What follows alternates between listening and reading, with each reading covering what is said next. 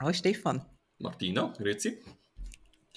Wir haben ähm, das letzte Mal über Konstruktivismus geredet und werden auch heute über das Thema noch reden, weil es noch viel zu sagen gibt. Wir haben gesagt, ähm, einleitend, dass es die philosophische und psychologische Theorie ist, dass Wissen nicht objektiv kann sein, weil es immer im Auge vom Betrachter liegt, also in der individuellen Wahrnehmung. Und mit Wissen meinst du ähm, nicht das Wissen über die Welt im Sinne von Physik, sondern das Wissen über ja. was andere Menschen denken oder Genau, mhm. genau. Ähm, also es ist Konstruktion von Wissen und Wirklichkeit, aber es ist eben subjektiv. Das ist der Podcast Raised with Love. In dem Podcast reden wir über alles rund um Erziehung und Beziehung zu Kind und Jugendlichen.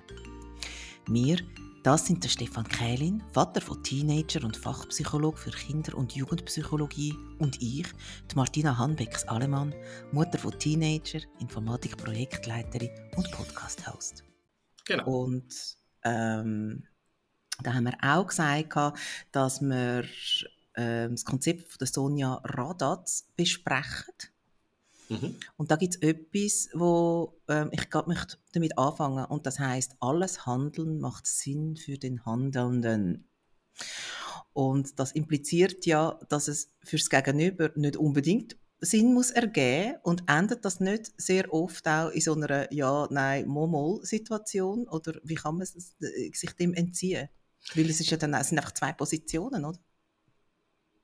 Ja, aber eben, das hat ja mit dem zu tun, wo, das letzte Mal, wo ich das letzte Mal ausgeführt habe. Also, weil ich halt ähm, eine eigene Sicht auf die Welt habe, äh, oder jede und jede eine eigene Sicht auf die Welt hat, ähm, und wir uns gemäß der Struktur, die wir selber haben, verhalten, ist das, was wir zeigen, auch nur für uns wirklich nachvollziehbar und logisch. Jetzt im Alltag eben, merkt man schon, da teilen wir wahrscheinlich vieles und es ist, ähm, eben, die meisten Menschen verhalten sich auch logisch in der Wirklichkeitskonstruktion von anderen Menschen, so ist es ja nicht. Aber wenn man zum Beispiel ähm, ähm, ich habe ja da das Beispiel in der, in der Weiterbildung, das ich zeige vom Ministry of Silly Walks vom, äh, von John der, Cleese von der Monty Python, ähm, mhm. wo ja wahnsinnig komisch durch die Straße läuft und dann frage ich mich, was ist mit dem los? Und ähm, das ist natürlich völlig absurd, wie sich der verhaltet. Aber wenn man nachher sieht, und das ist dann der Clou an der Geschichte, dass er im Ministry of Silly Walks schafft, also dass er quasi, dass es ein mhm. Ministerium für alberne Gänge, wie das im Deutsch heißt, ähm, dass es so etwas gibt, dann ist das natürlich völlig klar, dass er sich so verhalten. Also das heißt, ähm, eben von außen gesehen, oder es gibt noch ein anderes schönes Beispiel, das mit dem rosa Elefant, oder, vom Mann, der klatschend durch die Straße läuft und dann die Leute kommen und fragen, wieso klatschst du? Und dann sagt er, ich verscheuche die rosa, äh, rosaroten Elefanten und dann sagen sie, ja, das hat ja gar keinen. Dann sagt er, ja eben, es funktioniert. also das heißt, ja.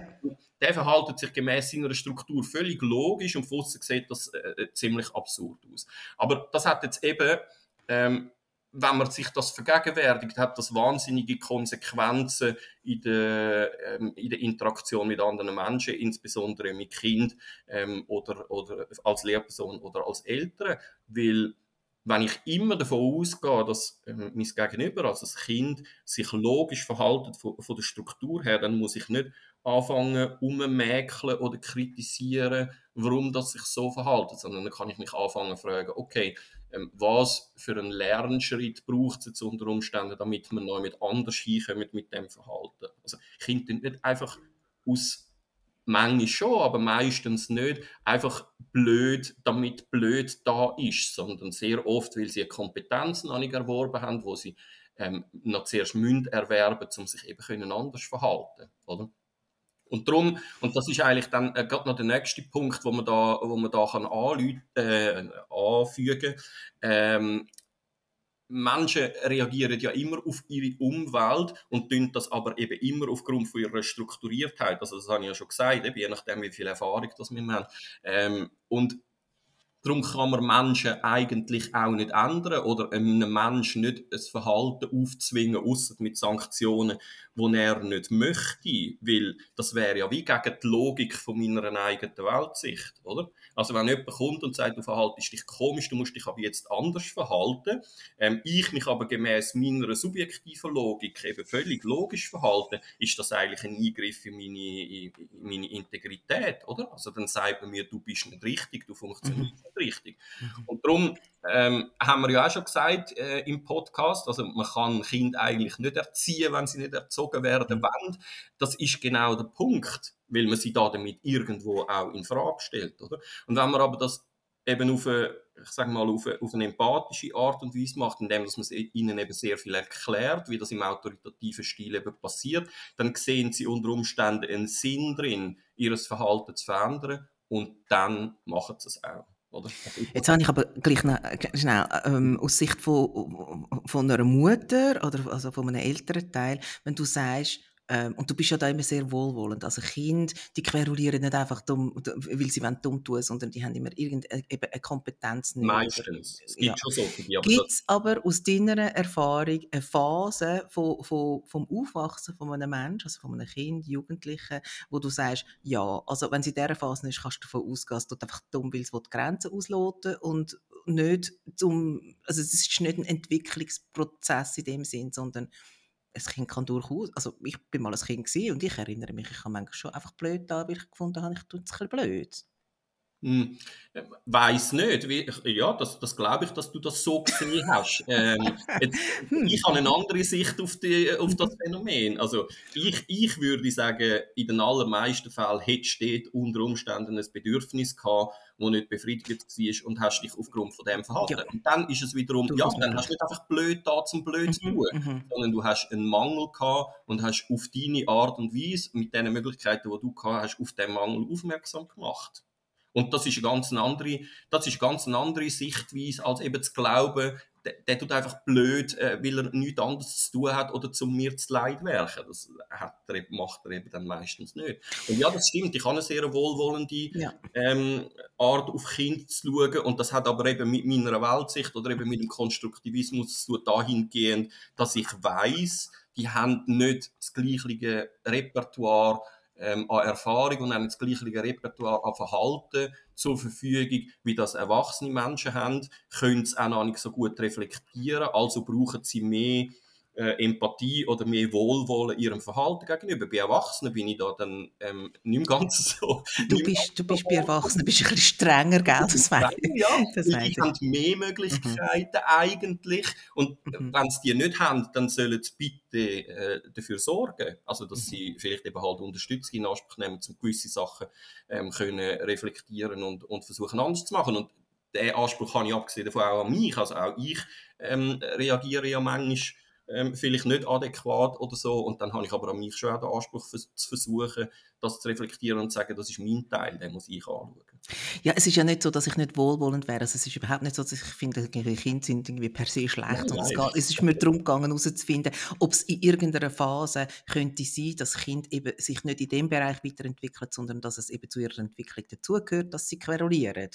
Das, also das Austesten von Grenzen, mhm. das, ja, das gehört selbstverständlich dazu. Aber das Austesten von Grenzen, das findet ja in verschiedenen Domänen statt. Man testet physikalische Grenzen mhm. im Sinne von, man schaut mal, wie hoch kann ich runtergumpen, ohne dass es weh tut, oder ähm, wie schnell kann ich fahren, ohne dass ich umgehe. Ähm, man testet Grenzen in ganz vielen verschiedenen Domänen und ich glaube nicht, auch sozial, ja, das ist sicher so. Also herauszufinden, ähm, wie lange kann ich so tun, bis meine Eltern reagieren, ja, das ist ein Punkt, aber das ist einer von ganz, ganz vielen. Und eben nochmal, ich glaube, dort steckt dann sehr oft ein Bedürfnis dahinter, ähm, wo ich wo man dann in dem Moment nicht sieht oder nicht wahrnimmt und dann macht das Kind macht das Kind einfach häufig. Ich habe letztens ein Beispiel erlebt, das hat mir fast das Herz abgedruckt. Wirklich ein, ein Kleinkind, vielleicht, was ist das gewesen? Vielleicht, ja, noch nicht mal jährig, hat sich, ist noch im Kinderwagen gewesen und es hat verzweifelt versucht, Kontakt aufzunehmen mit seinem älteren Teil, der am Handy war. Und mhm. ich habe gesehen, wie das Kind mit seinen Möglichkeiten versucht hat, und noch nicht einmal, also es hat nicht einmal geschrauen oder so, sondern es hat mhm. wirklich einfach versucht, Blickkontakt herzustellen ähm, und die erwachsene Person das wie nicht gemerkt hat. Und jetzt in einer, ein anderes Kind würde unter Umständen dort laut anfangen zu schreien und das ist völlig verständlich, weil du bist angewiesen in dem Alter ähm, dass du, du tankst Sicherheit so, indem, äh, dass mhm. du die Erwachsenen anschaust und die dir zulächeln und so. Und wenn das nicht gemacht wird, dann musst du dich irgendwie verhalten. Und dann ist es nicht das Austesten von einer Grenze, sondern dann ist es, es darauf aufmerksam machen, dass es, es, es essentielles Bedürfnis jetzt gerade nicht befriedigt ist. Oder? Das ist dann schon auch ein Thema, wo wir mal noch darüber reden ähm, in einem anderen Podcast. Bedürfnis. Genau. Ja. genau. Ähm, nein, also gut, und jetzt zum zurück, zurückkommen, was du als letztes gesagt hast. Das läuft jetzt so ein bisschen das rein. Menschen sind nicht, sondern sie verhalten sich. Und man kann die Persönlichkeitsstruktur von einem Menschen nicht per se ver also nicht verändern. Man kann aber ähm, das Verhalten von einem Menschen anpassen. Wie macht man das? Ist das nur Training? Also jetzt in, insbesondere mit einem Kind. Man kann nicht, der Mensch kann. Mhm. Also da würde ich noch eine Einschränkung machen. Also ähm, ja, Persönlichkeitsstruktur ist relativ, ähm, relativ fix. Also an der Persönlichkeitsstruktur ändert sich nicht so wahnsinnig viel über das Leben hinweg gesehen. Aber das Verhalten, das man zeigt, aufgrund von dieser Persönlichkeitsstruktur, das kann man sehr wohl verändern. Oder? Aber das kann nur der Mensch verändern, der die Persönlichkeitsstruktur hat. Also das heißt, ich kann dieses Verhalten nicht ändern. Das haben wir ja auch schon gesagt vorher. Ja. Wenn du nicht willst, dein Verhalten ändern, dann ja. bringt dich außer Sanktionen bringt mhm. wahrscheinlich nichts dazu, ähm, dein Verhalten zu ändern. Du musst intrinsisch, also aus dir heraus motiviert mhm. um das zu machen. Und was aber gemeint ist mit dem Punkt, Menschen sind nicht, sondern verhalten sich, ähm, ist, dass es ähm, wenig Sinn macht, ähm, auf Persönlichkeit zu attribuieren bei einem Menschen, sondern eher auf sein Verhalten. Und ähm, wir können da schnell ein kleines Experiment machen, oder? Also das mache ich in, in meiner Weiterbildung auch. Also ich äh, beschreibe eine Person, das ist der John, der ist warmherzig und wortgewandt. Seine Nachbarn lieben seine ausgefallenen Dinner- und äh, Themenpartys. Sie lachen über seine Vorliebe für Clownskostüme. Er engagiert sich ehrenamtlich in Krankenhäusern und Straßenfest, tritt als Klon auf, hat einen exzellenten Ruf als Bauunternehmer und ist sehr erfolgreich gewesen. Wenn ich dich jetzt frage, beschreib mir den Mensch, wie ist der? Mhm. Was würdest du sagen? Ähm, zugänglich, äh, zugewandt, um, freundlich, äh, warmherzig. Ich, ich, ich habe nicht ja. gerne Glöhn. Ich okay, eine kleine Einschränkung, aber... Ja, ja, ähm, genau. Also ähm, das mit den Glöhnen, das ist, äh, ja. müssen wir jetzt nochmal darüber reden. Aber ich weiß, was du meinst, ja. ja. Also, also zugewandt vor allem oder okay. offen. Mhm. mhm. Dann beschreibt er jetzt eine zweite Person, ähm, der Gracie, äh, der hat Möbelstück zerschmettert, wenn er mit seiner Frau gestritten hat. Er hat Jugendliche mit Jobs geködert, mit ihnen Alkohol und Drogen konsumiert, hat sie dann gefesselt mit Handschellen und vergewaltigt. Und ähm, man hat dann am Schluss Leichenreste von 29 verschiedenen Personen gefunden. Wie würdest du den beschreiben? Ungemütlich. Aber was, hat es den wirklich gegeben?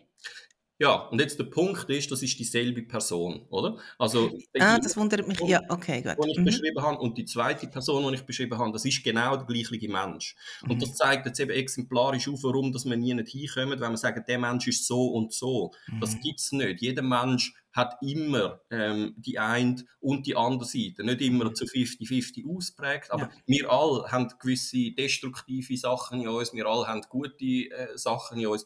Ähm, und was wir aber wir wissen nicht, wie der Mensch ist. Weil wenn man jetzt da würde sagen, man weiß, wie der Mensch ist, dann tappt man garantiert in eine Falle, oder? Also das ist ja jetzt gerade passiert mit dem, was du beschrieben hast, weil so wie du in der ersten beschrieben hast, das ist ja völlig ähm, gegensätzlich zu dem, was du nachher beschrieben hast. Ja, das ist ja, gibt, äh, wirklich, ja, das ist John Gracie hat der geheißen. Ja, das ist ein Massenmörder aus Amerika.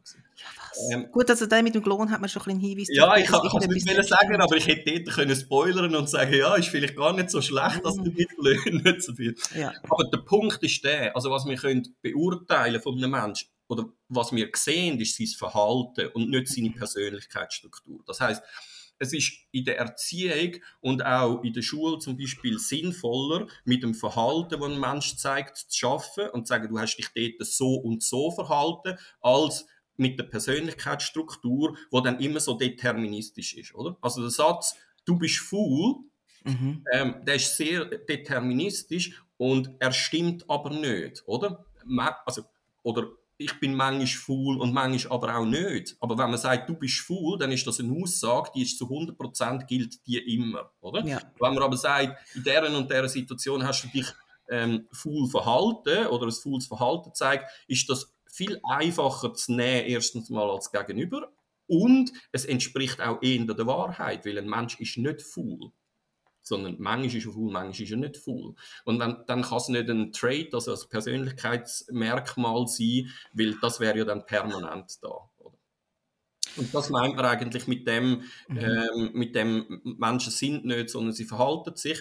Ähm, und das passiert abgesehen davon auch sehr oft mit sich selber, oder? Also mit den Feedbacks, die wir bekommen als Kind, ähm, die sind ziemlich nachhaltig. Also wie als auf uns als Kind ähm, reagiert wird, das hat, und das sieht man dann bei Menschen, die mit 40, 50 oder so in eine Psychotherapie gehen, wie viel von diesen inneren Glaubenssätzen, die sie haben, eigentlich mit Sachen zu tun haben, die ihnen in der Kindheit äh, gesagt worden sind. Oder? Und darum ist es natürlich verheerend, wenn man einem Kind repetitiv gewisse Persönlichkeitseigenschaften an dichtet, mhm. wie Faulheit oder, oder Egoismus oder was auch immer, ähm, weil das einen nachhaltigen Effekt hat, weil das die Eigenwahrnehmung, also wie sehe ich mich selber, massiv prägt und unter Umständen ein Leben lang ähm, ungute, Geschichten, ungute Geschichten auslöst. Dann.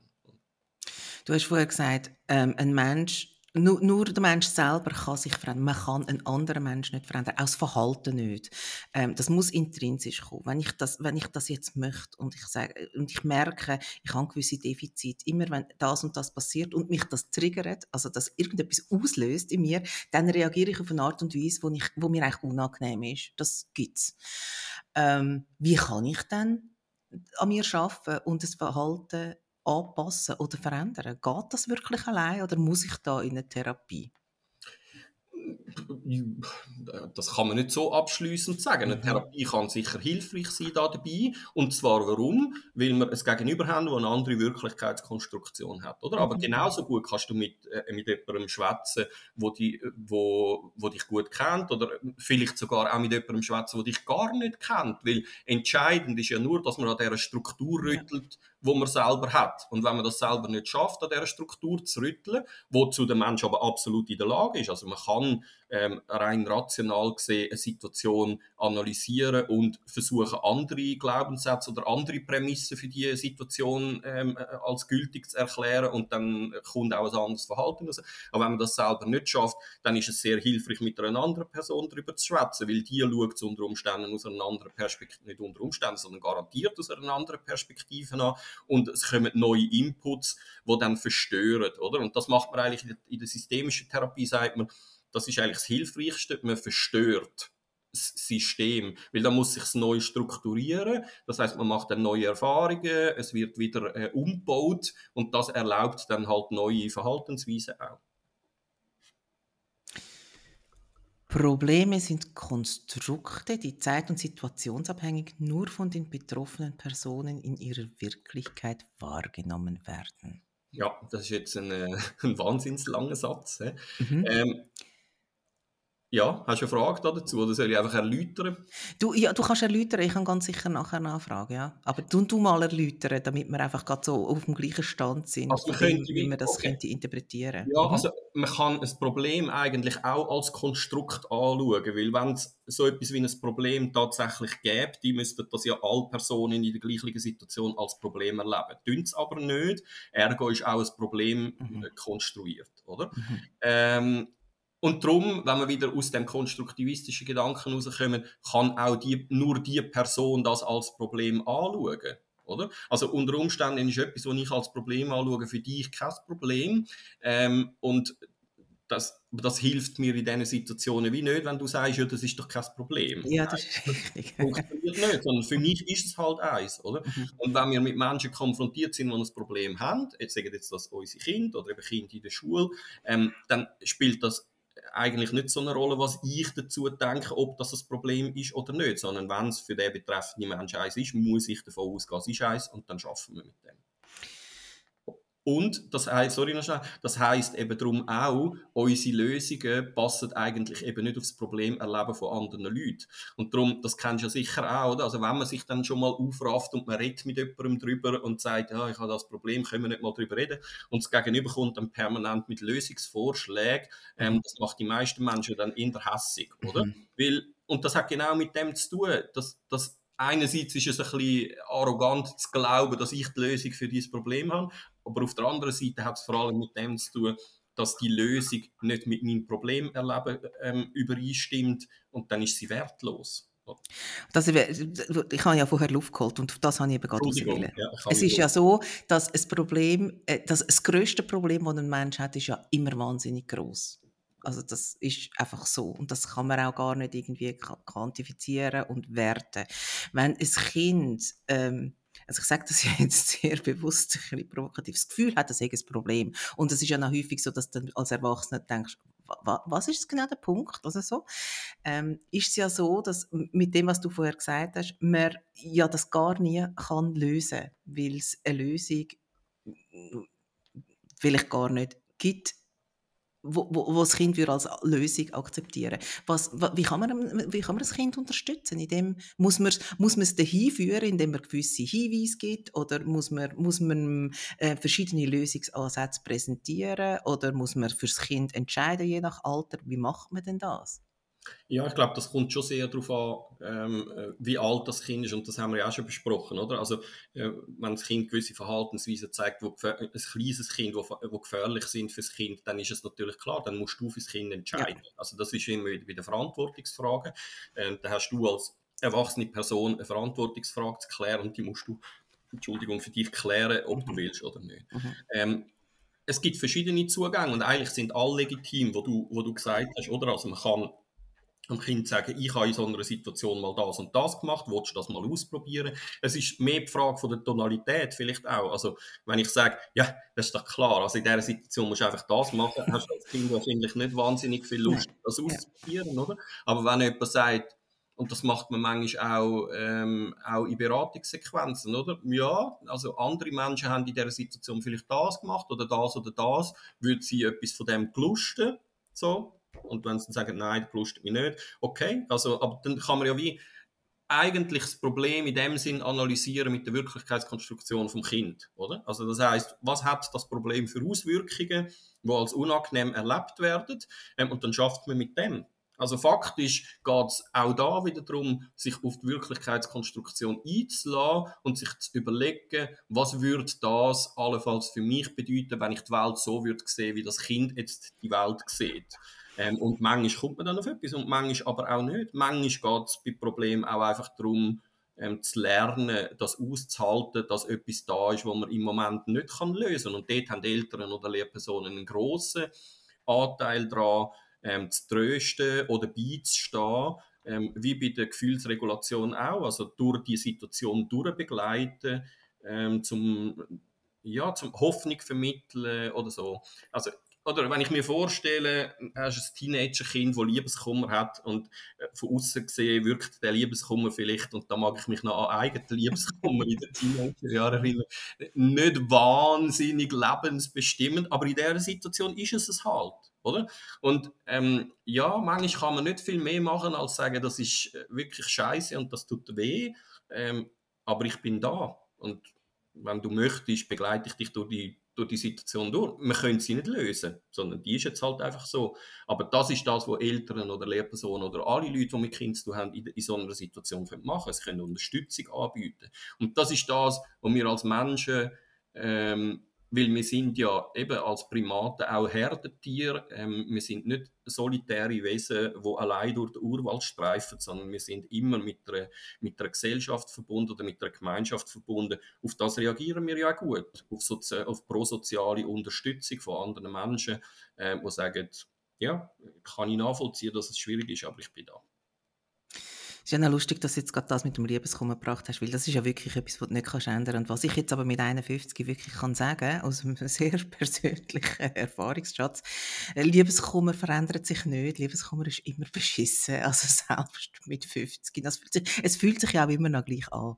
Ja, ja, also genau. Und das hat ja, ja, aber ich glaube ehrlich gesagt, Trauer ähm, klar verändert sich Trauer äh, über das Leben hinweg vielleicht ein bisschen, aber du bist immer noch traurig. Mhm. Also nein, das ändert sich nicht und das ist vielleicht auch gut so, weil nochmal, oder, man neigt dann dazu, die äh, Emotionen nicht zu haben und Liebeskummer ist auch eine Emotion, aber das hat ja damit zu tun, dass mit dem und mit dem, was das auslöst, dass man brüllt oder dass man eben ähm, Gemein Anschluss an Gemeinschaft sucht, ähm, andere Menschen in sein Leben lässt, die einem unterstützen, das ist die effektive Verarbeitung von dem emotionalen Zustand. Und darum, äh, hoffentlich verändert er sich nicht. Weil wenn man über Liebeskummer irgendwann nach zwei Tagen hinweg wäre, wie qualitativ gut wäre dann die Liebe nach, oder? Also.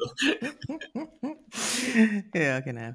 Ähm, was man nachher machen, darf ich noch schnell? Ja. Ähm, eine Möglichkeit, die man nachher machen kann, ähm, ist das Reframen, oder? Ähm, das ist eine Technik, die man in, in, der Psychologie relativ häufig braucht. Das heißt, man gibt ähm, etwas eine neue Bedeutungsgebung, einen neuen Frame. Also das, äh, man kann sich wie vorstellen, man gibt einem Bild einen neuen Rahmen, oder? Ähm, also das heißt, und das hat auch wieder damit zu tun, Menschen sind nicht, äh, sondern sie verhalten sich. Ob ich ähm, das Verhalten von einem Menschen, wie ich das beurteile, das kann ich auch wieder auf die eine oder auf die andere Seite machen. Oder man kann sagen, ein, also wenn ein Kind die Hausaufgaben nie macht, kann man sagen, das ist faul. Oder man kann sagen, es sorgt für einen guten Ausgleich zwischen, Art, also zwischen Berufsleben und ja. Privatleben. Oder? Also die Art und Weise, wie man das anschaut, das ist mhm. höchst subjektiv und wir haben immer die Wahl, wenn wir es auf die eine Seite anschauen oder wenn wir es auf die andere Seite anschauen. Und das hilft beim Problemerleben auch, oder? Also wenn man kann an einem Problem ähm, eine positive Seite abgewinnen, indem dass man das reframed und damit beseitigt man das Problem nicht und tut es auch nicht vernötigen, sondern man sagt nur, ja, das ist wahr und gleichzeitig ist vielleicht auch wahr, dass es eben ja. auch gute Seiten an dem Ganzen hat. Ähm, so kann man auch unterstützen. Oder? Und Reframing, das ist etwas, was ich versuche recht häufig zu machen, weil im Alltag sehr oft eben in der Erziehung oder aber auch in der Schule ähm, und auch von Eltern gegenüber der Lehrperson und, und, und, also eigentlich überall, wo Menschen sind, eben halt so Zuschreibungen an Persönlichkeitsstruktur stattfindet. Oder? Das ist eine böse Lehrerin, das ist eine strenge Lehrerin. Mhm. Ähm, und dort versuche ich, wenn ich in Gespräch beteiligt bin, immer zu reframen und das so aufzuweichen, dass es nicht so deterministisch ist. Weil ja, die Lehrperson ist manchmal vielleicht streng, aber sie hat auch eine andere Seite. Also du suchst Euphemismen. nein, ich, ich verstehe total, was du meinst. Ich, nein, und das ist, nein, es ist auch, es, eben, auch das ist das Wohlwollende, oder? Also ja. Also man versucht ja etwas Positives ähm, daraus zu gewinnen und es auch schön, ähm, also positiv zu formulieren. Man kann alles negativ oder, oder positiv. Ja, es ist eben beides wahr, mhm. oder? Also euphemistisch wäre es ja einfach schön reden und das mache ich nicht. Also, mhm. sondern ich, mhm. mir ist es wirklich wichtig aufzuzeigen, dass es beide Seiten gibt, dass die beide existent mhm. sind und man kann nicht immer nur, also meistens fokussiert man halt auf die Negativ und nicht mhm. auf die Positiv. Und darum, es geht mir um das. Ich möchte zum also das andere Thema, das wir vorher noch gesagt haben, nochmal äh, kurz aufnehmen und aber auch abschließen. Ähm, es gibt keine Situation, also einfach zum sicher sein, es gibt keine Situation im, im Aufwachsen von einem Kind, Jugendlichen, wo man als Eltern kann sagen, eigentlich ist das jetzt noch sinnvoll, wenn ich das Kind mal mit dem Problem allein lasse, dann lernt es etwas.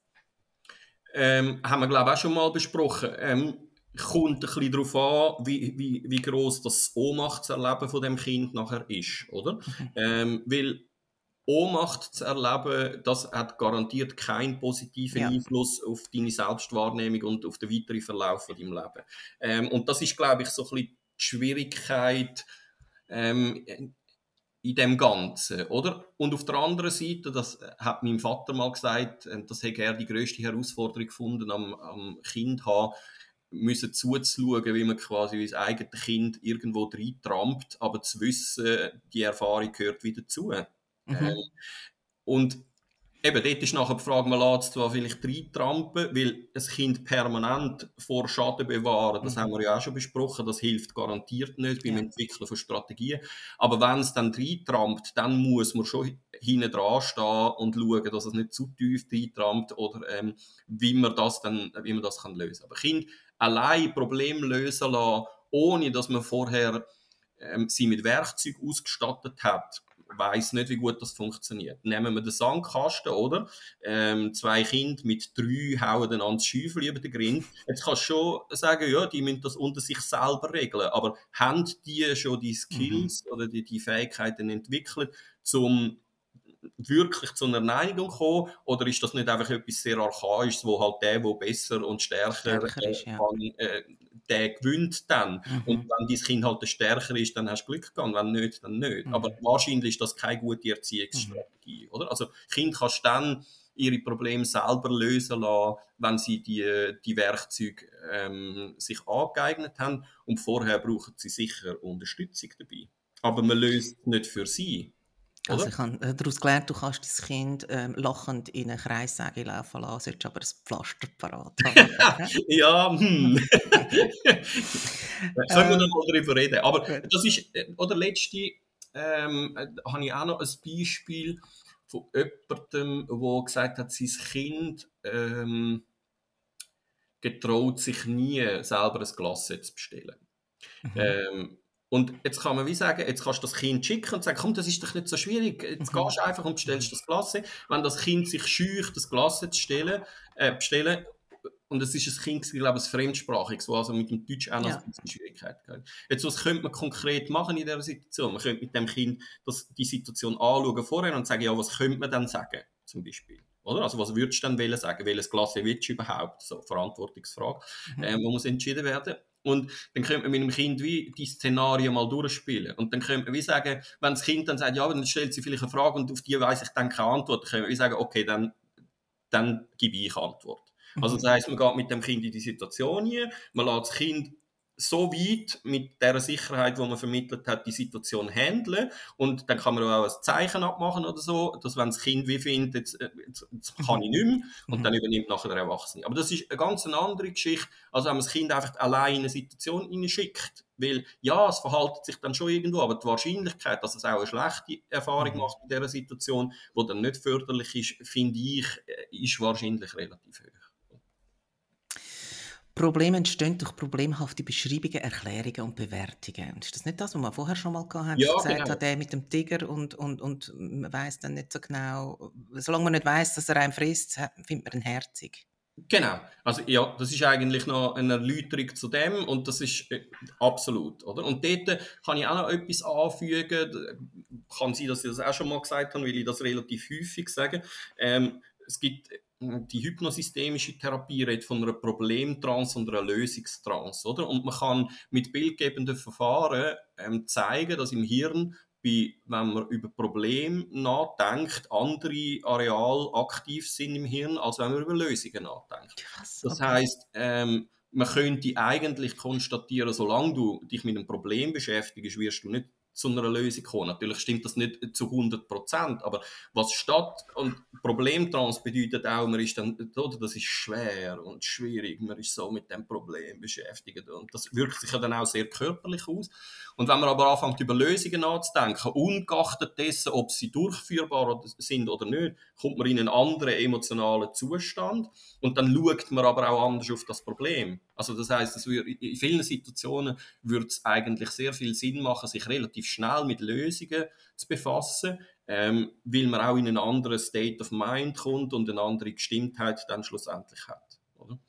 Ähm, und das ist ein bisschen gemeint mit Problemen entstehen durch problemhafte Beschreibungen, Erklärungen und Bewertungen. Weil ich kann mich entscheiden, das als Problem zu sehen oder aber auch nicht. Oder? Also das heißt, ich kann mich genauso gut dafür entscheiden, zu sagen, ja, das könnte man jetzt als Problem anschauen, ich mache es jetzt nicht, sondern ich schaue es jetzt nicht als Problem an.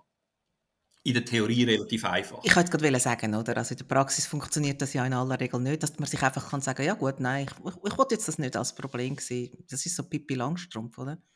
ja, ich mache mir die Welt, wie sie mir gefällt. Ja. Ähm, ja, aber auf der anderen Seite liegt dort ja auch die Kraft von der, von der Bewältigung und von der mhm, Verarbeitung. Mhm. Also wie oft äh, insbesondere in Industrienationen, und das zeigt ja auch die relativ hohe Suizidrate, die wir haben, zum Beispiel in der Schweiz, ähm, sind wir schon sehr problembehaftet und schauen gewisse Sachen als Problem an. Und wenn es uns dort wird gelingen, einen Shift zu machen hin zu, ja, kann man so sehen, könnte man aber unter Umständen auch anders sehen, ähm, würde sich da wahrscheinlich schon etwas verändern. Und dort hat man als äh, Eltern oder als Lehrperson schon äh, einen Einfluss und nicht im Sinn von am Kind versuchen einzureden, es ist kein Problem das meine ich nicht, oder? Mhm. Weil das wäre völlig verkehrt. Also, das ist auch, das kann ich da auch noch gerade sagen, oder? Wenn ein Kind umgeht und wahnsinnig brüllt und man sagt, ist doch nicht so schlimm. ja, muss nicht so brüllen, ist nicht so schlimm. Ähm, was sagt man am Kind eigentlich mit dem? Du mhm. beurteilst die Situation nicht richtig. Für das Kind ja. ist es absolut schlimm. Ja, total schlimm. Ja, ja, logisch. Genau. Und dort nachher zu sagen, das ist nicht so schlimm, weißt das, das geht wieder vorbei, ähm, hilft dem Kind wahrscheinlich in dieser Situation nicht. Mhm. Im Gegenteil, es lernt eigentlich nach, okay, ich habe ein Gefühl, aber dem Gefühl kann ich wahrscheinlich ja. nicht trauen, sondern mhm. äh, der Erwachsene weiß es wahrscheinlich besser als ich. Äh, um das geht es mir nicht, sondern man kann wie sagen, ja, das ist jetzt schlimm, aber weißt du noch, das letzte Mal, wo das gleich passiert ist, da hast ähm, kurz darauf ab, ist es wieder gegangen und dann bist du nicht mehr traurig gewesen, weißt du noch? Und das ist im mhm. Ganzen ab, man shiftet den Fokus und das ist hat, man nimmt das Problem nicht weg, man vernötigt es nicht, man macht es nicht kleiner, aber man zeigt Perspektiven auf oder Hoffnung und das ist etwas ganz anderes und das kann man immer machen. Und damit nimmt man die Person trotzdem zu 100% ernst, weil man versucht, ihr nicht das Problem auszuschwätzen. Oder? Das fände ich fatal. Also, und da reagieren wir ja auch all allergisch darauf, wenn jemand kommt und sagt, komm, das ist jetzt also wirklich kein Problem. Ja, ja. Für mich ist es halt eins. So. Absolut. Und das bringt mich zum nächsten. Das heißt, wir können Probleme anderer weder verstehen noch lösen. Stimmt das wirklich? Also lösen vielleicht nicht, aber verstehen wie, wieso ist das so apodiktisch da so? Steht das da so? Ja, es ist, es ist der letzte Punkt in dem Konzept und ähm, von dem her ähm, Moll, also das ist eigentlich die Summe aus dem, was wir jetzt besprochen haben, oder? Also das heißt, es ist du verstehst das Problem nicht, du kannst dich dem vielleicht annähern ja. ähm, und dann hast du eine Ahnung. Aber das würde ja wie bedeuten, du müsstest die komplette, den kompletten Erfahrungsschatz von dem Mensch kennen, mhm. weil der Mensch, der das Problem hat, oder der beurteilt die Situation oder das Problem ja intuitiv. Der weiß auch nicht, welche Faktoren aus seiner Vergangenheit oder aus der aktuellen mhm. Situation da verrechnet werden. Das passiert ja automatisch. Also das heißt, damit man das überhaupt verstehen können, müsste man den komplett gleichen Erfahrungsschatz mhm. und die genau gleiche Wahrnehmung auf die Situation haben, um das können gleich verstehen. Und weil man das nicht können, können wir es auch nicht lösen. Also das heißt, die Lösung äh, wird im besten Fall ähm, finden wir eine Lösung, wo die Person findet, doch, das geht eigentlich, ähm, mhm. probiere ich mal aus. Klar, gibt es schon auch, aber in, in letzter Konsequenz können wir es nicht. Und da gibt es auch ein gutes Beispiel von zwei Kindern, die sich um eine Orange streiten. Ähm, und der Vater kann das irgendwann haltet das nicht mehr aus, kommt, schneidet die Orangen abeinander, gibt ihnen eine Hälfte und dann fangen beide an brüllen. Und dann, was ist los? Also, ich meine, ich habe den Konflikt gelöst, das ist eine gerechte Lösung. Und dann sagt das eine Kind, ja, ich habe Durst, ich hätte den Saft wählen. Und das andere Kind sagt, ich backe einen Kuchen, ich brauche die Schale, also den Abrieb von der Schale. Mhm. Das heisst, es hätte eine Lösung gegeben, die für beide zu 100% zufriedenstellend war. Aber es kommt natürlich, ein Mann hat das Gefühl, er wüsste genau. es besser und ja, macht alles noch viel schlimmer. Und extra habe ich natürlich einen Mann gebraucht in dem. in dem ja, es ist schön. Es ist schön. Ähm, aber und genau um das geht es, oder? Also, ähm, er hat sich nicht auf die Wirklichkeitskonstruktion oder auf die Bedürfnisse von diesen Kindern eingeladen, ähm, bringt eine Lösung und die ist aus seiner Wirklichkeitskonstruktion völlig logisch und korrekt. Kind findet das überhaupt nicht. Und mhm. das ist genau der Punkt, warum unterschiedliche Menschen auch zu unterschiedlichen Zeitpunkten finden, jetzt haben wir einen Konflikt oder? Mhm. Also das hat, das hat auch wieder mit der Beurteilung dann schlussendlich zu tun von, von der Situation. Also das heißt, gewisse Leute finden, wir haben, noch, wir haben doch noch keinen Konflikt und andere finden, mhm. oh, wir haben schon lange einen Konflikt, oder? Mhm. Auch, weil das wieder sehr subjektiv ist, was äh, die Verrechnung von all diesen Faktoren angeht. Es ist eben nicht der letzte Punkt, der letzte Punkt kommt jetzt und dann sage ich, den erzähle ich schnell. Und, das, äh, und da geht es darum, Probleme bedürfen angemessener Anerkennung, Akzeptanz und Wertschätzung. Und ich finde das eigentlich, und das steht auch noch, weil das Problem subjektiv geprägt ist, braucht es eine unvoreingenommene Herangehensweise. Und das ist ja eigentlich noch ein schöner Appell an alle, die mit Kindern und Jugendlichen zu tun haben. Das ist der letzte Punkt bei mir. Ja, du hast recht, ich habe den unterschlagen. ganz schlecht. Meine, meine interne Repräsentation ist nicht ganz so weit mhm. gegangen. Ja, das ist extrem wichtig, oder? Also das, ähm, weil da kann man sich ja auch wieder vorstellen, oder? Wenn ich ein Problem habe, wann äh, bin ich gelöst dann nachher? Dann, wenn mir mit Akzeptanz, mit Wertschätzung und mit mhm. Anerkennung äh, begegnet wird. Und in unserer Gesellschaft, und das merken die Leute, die therapeutisch tätig sind, merken das, wir sind so auch darauf konditioniert, vor allem uns selber abzumachen und uns selber die Schuld, die Schuld zu geben, wenn wir ein Problem haben. Und das hat wiederum etwas mit der Erziehung zu tun, oder? Äh, schlussendlich. Also woher kommt das?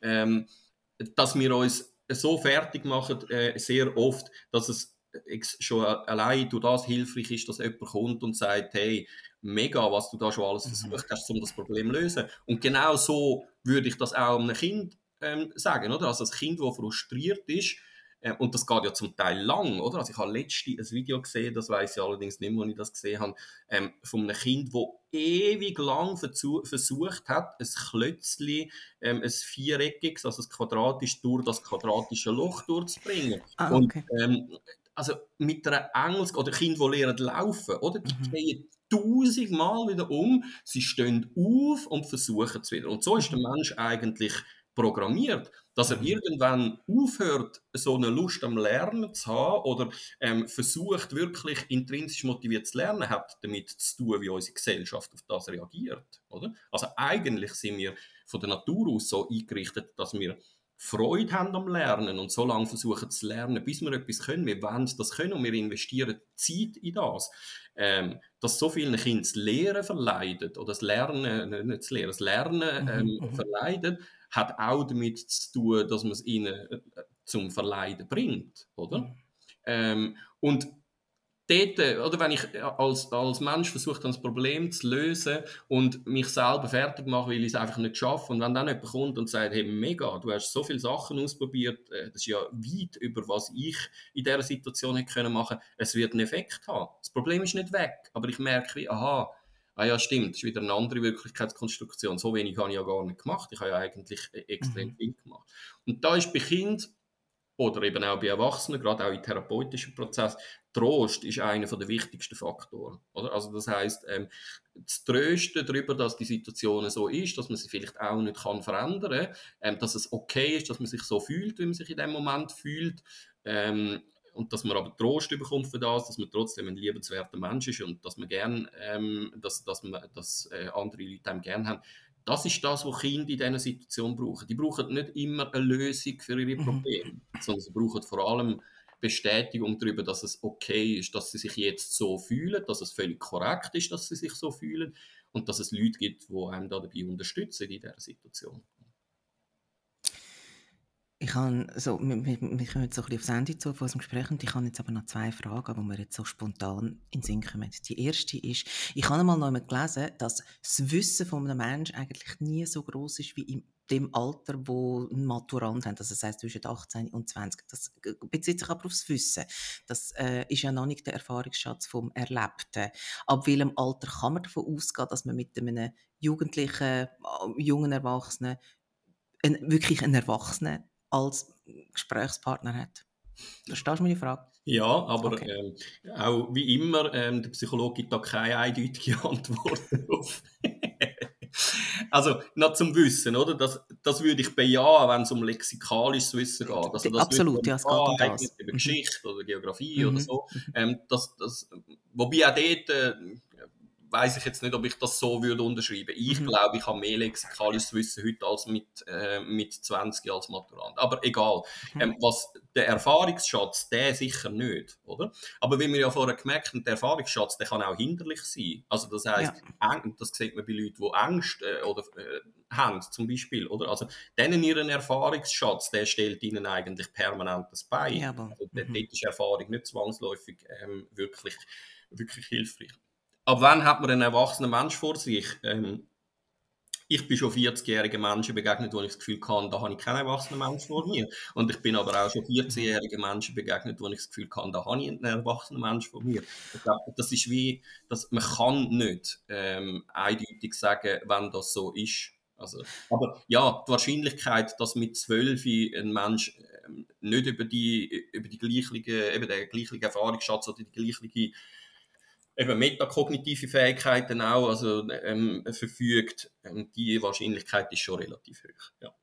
Oder eben auch die Fähigkeit, gewisse Abstraktionen können vorzunehmen. Oder? Das und was ja noch dazu kommt, ist, dass ähm, während der Pubertät ähm, ja auch die ganzen hormonellen Prozesse ins Laufen kommen. Also das heißt, die Art und Weise zu denken ähm, oder etwas zu beurteilen, ähm, verändert sich auch, oder? Also das bei Frauen noch eher ähm, kann man das nach ihnen zeigen, je nachdem, wo das sie im Zyklus stehen. Mhm. Und äh, gerade ähm, Frauen, die ähm, wo Probleme haben, zum Beispiel mit dem prämenstruellen Syndrom oder so, also die werden in so einer Situation, wo sie äh, PMS haben, ähm, auf eine Situation oder auf ein Problem ganz anders schauen, als wenn sie in einer anderen, äh, also in einer anderen Phase vom Zyklus sind. Und bei Männern weiss ich, dort sagt man glaube ich auch, dass diese Zyklen haben, sie sind vielleicht weniger ähm, offensichtlich, mhm. ähm, aber um das, genau um das geht es wieder, oder? Also meine Gestimmtheit hat schlussendlich einen extremen Einfluss darauf, wie dass ich auf ein Problem oder auf eine Situation schaue. Ähm, und darum ist auch eben, wie ich auf die Situation schaue, nicht von Tag zu Tag gleich, oder? Also mhm. heute sehe ich es so, morgen sehe ich es aber unter Umständen trotzdem anders, obwohl sich nichts verändert hat, außer meine Gestimmtheit. Danke, ja. Ähm, die letzte Frage, die ich noch habe, ist, ähm, ist, ist, mir einfach jetzt im Laufe von dem Gespräch auch noch in den Sinn gekommen. Wenn ein Kind von einem, von einem Gewaltdelikt berichtet oder von einem Missbrauch sogar, wo jetzt könnte juristische Folgen haben für die Täter. Wie fest spielt da das in das Thema inne, dass man sagt, ja, das ist ja jetzt einfach nur die subjektive Wahrnehmung von dem Kind? Also, das ist eine schwierige Frage, oder?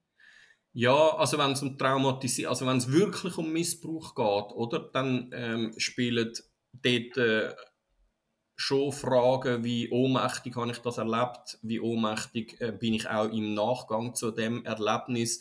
Ähm, das kann man nicht so eindeutig beantworten. Das kann einen massiven Einfluss haben ähm, auf den Rest vom Leben, äh, mhm. bis zu wirklich also kein lebenswerten Leben können führen.